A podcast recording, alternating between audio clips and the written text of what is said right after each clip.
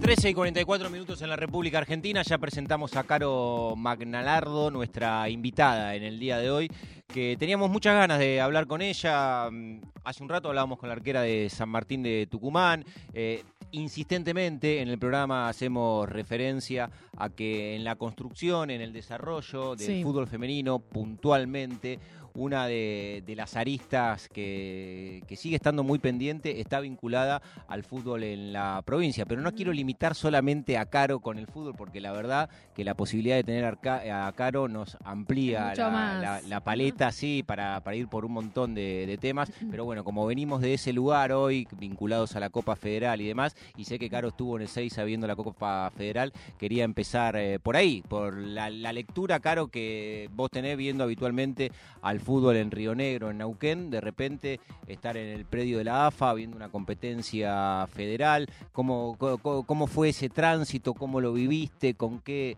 sensaciones. te te Sensaciones, de- de Magnalardo. No, claro, porque son también para, para el que viene a hacer un laburo vinculado a lo, a lo periodístico, corrido de lo que es la, la, La norma localía. cotidiana, claro. Total. Bueno, primero para Neuquén, yo vine eh, a acompañar al equipo de Neuquén, a Deportivo Confluencia. Para Neuquén fue algo histórico, porque en la primera edición de la Copa Neuquén no estuvo. Estuvo, ¿no? Este, Ya otro día hablaremos de cómo estaba la liga antes y cómo está hoy. Pero bueno, no éramos parte y logramos poder volver al Consejo Federal con un trabajo ahí en conjunto. Así que eh, veníamos de que el equipo se consagrara como el mejor de la Patagonia, un torneo que se jugó, la, fase regional se jugó en Bariloche. Sí.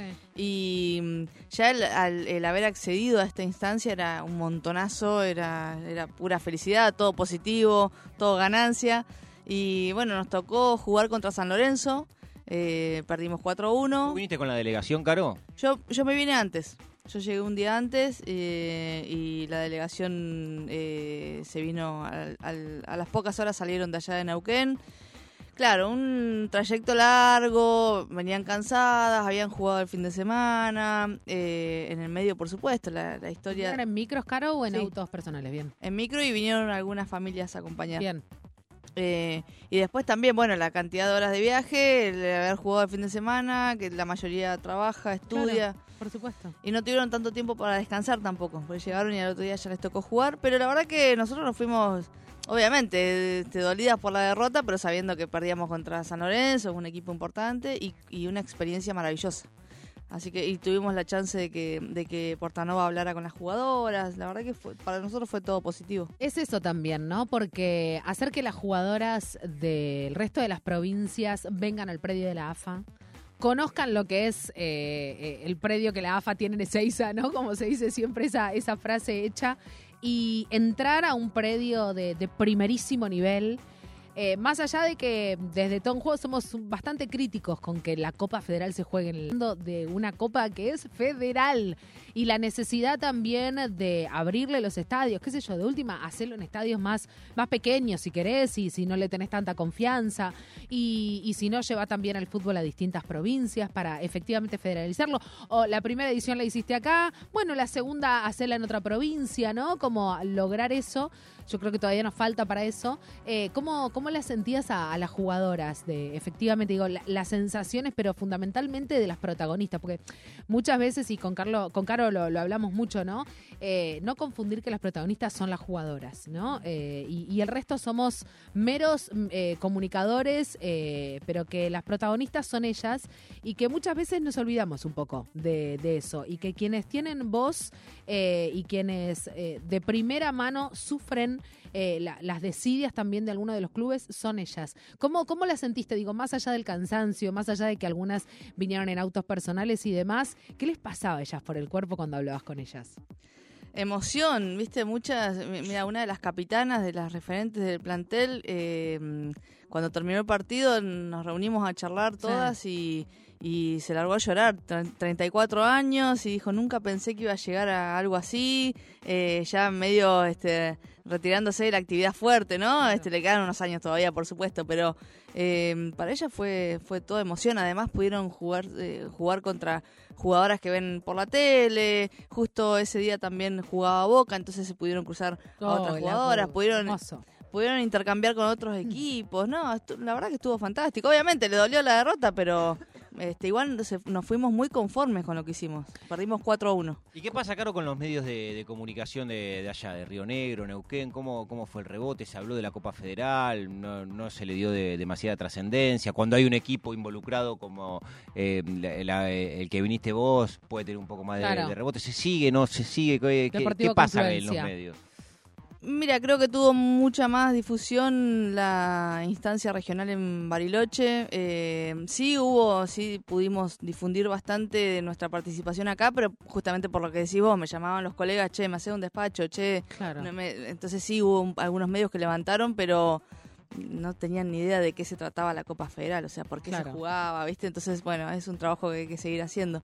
Pero sí, sí, yo salí para varios medios este, haciéndole la gauchada de de que no iban a mandar a nadie a cubrir y bueno, para que saliera, ¿viste? Esta historia, la típica y, la siempre historia de, de, laburar, aunque sea gratis, para difundir el femenino. Eh, así que no, no se sabía tanto allá, y, pero sí hubo algo positivo que los otros clubes, eh, Confluencia es un equipo muy superior allá, eh, y los otros clubes se hicieron hinchas de, de esta instancia.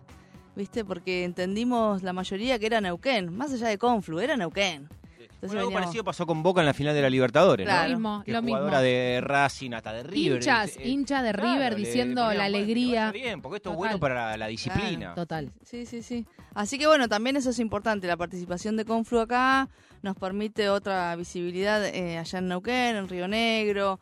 Eh, hay, hay, yo siempre hablo de Neuquén y Río Negro porque no puedes separar a nosotros Neuquén Capital y Cipolletti, que es una de las ciudades de de Río Negro nos separa un río, un puente, cruzamos en cinco minutos.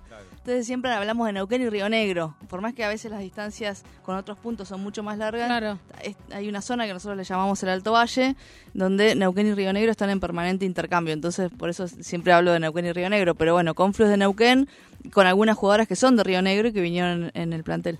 Estamos hablando con Caro Magnalardo, que está en, los estudios de, Radio Nacional. Tengo en mis manitas eh, la teta que tenía algo para decir, que, fue también una de, las notas más hermosas que, hicimos. La hicimos en pandemia, ¿no? Eh, creo que la habíamos hecho en pandemia, me parece, en el año pasado o el anterior, ya ni me acuerdo. Y después tengo en mis manos, ¿cuándo salió esto? Este, este, este oro. ¿Cuándo este, este segundo hije que tenés? ¿Cuándo eh, salió Pioneras con pelotas la historia del fútbol femenino en Neuquén y Río Negro? Salió hace menos de dos meses.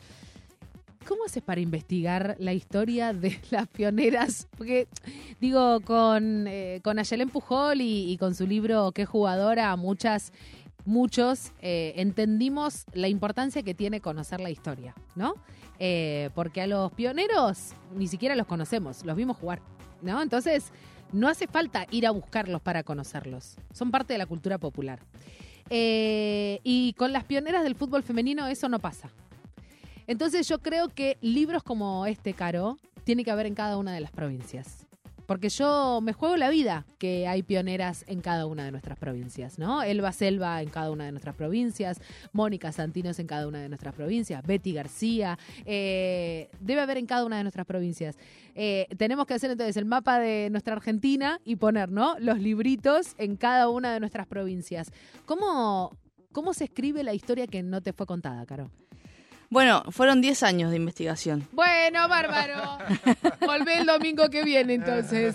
Em, yo en ese momento vivía en Alemania, eh, año 2010. Em, en el 2011 pude cubrir mi primer mundial de fútbol femenino en Alemania y yo veía cómo se vivía allá, ¿viste? Iba todos los sábados a, la cancha y el torneo local femenino jugaban en unos estadios tremendos, eran todas mega estrellas, las niñas se veían en ellas, eran sus ídolas, sacaban fotos. Yo digo, ¿por qué no, no lo podemos vivir así en Neuquén? Pensaba ¿Qué hacer para que pase en casa, no? Claro. Y bueno, y ahí estando allá, este, gracias a a las redes, a internet y igual y me, empezó a contar esto de que había empezado... A vos te rodeas de locas, la verdad, esto hay que decirlo. Una de nuestras locas preferidas. Sí, sí. Y ahí me empezó a contar que ella estaba buscando este información, que quería recuperar la historia. Y yo dije, qué fantástico este laburo, o sea, súper necesario. Y, y le digo, yo voy a hacer lo mismo en Neuquén. Me dijo, sí, metele para adelante, te aguanto, dale, qué sé yo. Y y ahí dije, bueno, no, Neuquén, Río Negro, porque estamos tan vinculados que no podía dejar a Río Negro afuera. Total. Y fueron 10 años, porque cuando vuelvo a vivir a Neuquén, Digo, bueno, a ver, voy a buscar algo de información. No había nada. Fui a los diarios, no había nada, nada, nada. Digo, ¿de dónde saco? Y bueno, empecé a llamar a las ex compañeras, ¿viste? El teléfono a full.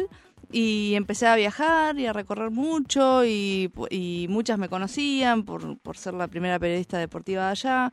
Eh, y otras como que, no, ¿por qué querés saber la historia? Nada, ¿viste? Como que no... qué, no? Sí, sí, nada, Y yo decía, pero es un homenaje a, las que abrieron camino, ¿viste? Una reparación histórica, ¿no? Sí, no solo de jugadoras, ¿eh? Porque yo siempre hablo del fútbol femenino como el desarrollo de la mujer y las disidencias dentro del fútbol, entonces hablo de jugadoras, entrenadoras, dirigentes, árbitras. Y también valoro a los varones, que en la construcción colectiva nos han dado una mano. Me parece que eso... Clave. Sí. Entonces también hablo de algunos varones. Porque, Caro, y esto lo hablamos desde, desde que todo en juego nació, sería muy hipócrita de nuestra parte pensar y creer que sin los varones podemos eh, conseguir todo lo que nos falta en el fútbol femenino, porque son ellos quienes dirigen al fútbol en general y entonces al fútbol femenino en particular. Por eso también duelen, ¿no? Porque eh, lo, contamos y lo charlamos hasta el cansancio. Hoy lo decía sin ir más lejos, este Sole, la, arquera de, San Martín de Tucumán, eh, Soledad Miranda Villagra, porque mm, así como hay Juan Sebastián Verones en el fútbol, también hay de los otros. Y son pocos, ojalá cada vez sean más, pero los necesitamos cada vez más, ¿no? Porque empezamos a necesitar seriamente decisión política dentro de los clubes. Por supuesto que necesitamos mujeres sentadas en esos sillones de cuero, como a mí me gusta decirle, tomando decisiones y teniendo voz y voto. Bueno, lentamente lo estamos logrando, muy lentamente. Paula Ojeda en la Asociación del Fútbol Argentino, Betina Estañares con Paula Verastegui en Estudiantes de La Plata, eh, y así podemos empezar a nombrar eh, distintas mujeres que han tomado, digo, Maya Granate, Maya eh, Moreira en, en Lanús, dirigentes que están muy solas al momento de, hacer los reclamos, ¿no? Porque... Paola Soto. Bueno, Paola Soto. Em, y, y empezás a tener muchas mujeres eh, que les es muy difícil, aún ocupando esos espacios, lograr y conseguir logros, ¿no? Sí, sí, tal cual. Y creo que también ahí a veces se ve un poco, ¿no? las mezquindades y... Adriana Bravo en Boca estaba pensando. hay, por suerte cada vez hay, hay más, vamos ganando espacios, los vamos, vamos aprendiendo a cuidarlos, algo que en Neuquén eh, todavía tenemos que hacer un trabajo de... tenemos mucho por aprender. Pero estamos aprendiendo, claro, creo eh, yo. Pero es, pero tiene que ser colectivo y tiene que y tenemos que entre nosotros mismos bancar a quien llega, porque a veces está esto de, ah, no, si llega ella, no, yo no la, no, no la aguanto, no, no. Y bueno, cada uno es de su lugar sumando, ¿viste? Pero yo creo que a veces estamos muy atravesados también por eso, por la envidia, ¿Viste? Que, no, si llegó ella, yo no. comportamientos, este, reproducimos casi sin querer queriendo muchas veces comportamientos que, que queremos eh, olvidar o que queremos realmente construir desde otro lugar, ¿no? Y, muchas veces nos cuesta eso también porque sentimos, bueno, che, no, no estamos logrando nada. ¿No? Como decir, bueno, se, bueno, se están logrando cosas, eh, necesitamos que cada vez sean más las mujeres. Yo no sé cómo, cómo está hoy por hoy, eh, y, con eso vamos cerrando, Caro, ¿cómo está hoy por hoy la, situación formativa del fútbol femenino en la Patagonia? Bueno, hay, por, lo menos en lo que es Neuquén y Río Negro, en las dos ligas oficiales que están dentro de AFA, em, todavía no es obligatorio todas las formativas. Entonces, por ejemplo, en Lifune, que yo soy la directora de fútbol femenino de Lifune, es una liga muy importante en la Patagonia, que es de toda la provincia de Neuquén, ahí juega la primera del femenino. Entonces estamos trabajando para que em, los clubes empiecen. Lo que pasa es que es un trabajo también con los clubes, con que no quieren. También está la otra parte, ¿no? Que eh, a mí me pasa que recibo muchas, por supuesto, muchas sugerencias, quejas, reclamos de jugadoras. Pero después también le digo, bueno, pero eh, hay que, es un trabajo conjunto, porque si vos jugás el domingo, el sábado mm, saliste o no te cuidás, o en la semana no te cuidás, o el profe dice cinco vueltas, corremos tres y vamos paveando, eh, y no me lo tomo en serio, y no entiendo la responsabilidad de estar dentro de una institución, y voy a, voy a jugar y no me va a ver mi familia, entonces, también cuando, cuando los dirigentes allá en Neuquén me dicen, y pero hoy corté ocho entradas, digo, bueno, es un trabajo colectivo. O sea, hay que, ¿no? Porque si no, siempre pararse en el lugar de la queja y, y no hago nada, para mí... Es demasiado fácil, ¿no? Claro. Digo, lo, lo difícil es empezar a tomarse las cosas con, con seriedad. Bueno, Caro, ¿dónde se pueden conseguir estos libros pioneras eh, con pelotas parte 1? O sea, dice parte 1. Cuando dice parte 1, Caro, es porque... estoy escribiendo la segunda. Bárbaro, Sí, sí, sí. perfecto. Estamos hablando acá, para mí me gusta, 320, 323 hojas eh, tiene la parte 1. La parte 2 te pido por favor, eh, vos sabrás. Eh, ¿Dónde lo podemos conseguir, Caro? Bueno, por suerte tengo, me traje bastantes ejemplares para dejar acá en Buenos Vamos, Aires, así que eh, si me buscan en redes ahí coordinamos para que puedan, para que puedan tener tanto ¿Cómo te pioneras buscamos en redes? En redes me buscan como Caro Magnalardo. Perfecto. Y a partir de ahí nos ponemos en contacto y le pueden manguear, digo, pedir los libros. Por supuesto, Caro, hermoso que hayas venido. Muchas gracias. Hermoso, Gracias a hermoso ustedes. haberte tenido. Eh, Santiago Pedro Lucía, esto se ha terminado. Ya se fue Ya está, rapidísimo, ya está. como suele suceder, como, Como suele afortunadamente suceder. nos pasa cada domingo a las 12. Como suele suceder, Cami Ramelsoni en la producción. No trajo camiseta hoy la No, productora. ¿eh? sí, no, está, está floja de camiseta. está floja de camiseta. ¿Sabés quién me trajo, no? ¿Quién te trajo? Una, una recontra reconocida jugadora de Racing que es la Chuequita Borja. ¿Y qué, sí, dónde está la choquita? Eh, Borja? bueno. No, no, la timidez, le ganó la timidez. Bueno, vamos a hablar entonces para tenerla a la choca. Eh, señoras y señores, muchísimas gracias. Santiago Pedro Lucía, usted tiene tarea todavía. Sí, claro, vamos a estar transmitiendo sedes entre Boca y Racing del Trofeo de Campeones por la M870 y las 49 emisoras para todo el país, con José Gabriel Carvajal y Se con puso Alejandro serio Apo. nivel preocupación. Bueno, ¿Y qué te parece? Bueno. ¿Vos, vos no estás preocupada porque no tenés demasiados intereses ahí No, bueno, que yo- en el sí, medio? Yo sí. tengo muchísimos. tu interés es mi interés. Ah, te Eh, agradezco eh, un minuto nos pasamos ya. Momento de Divino Tesoro en la 93.7. Continúen, La obviamente, gente con la debe estar bastante preocupada también. Sí, hay que ver si... Si chicos llegaron, están, están. La Mamita, ¿cómo, preocupación. cómo debe estar? No, ¿cómo se va a hacer ese programa? ¿Qué?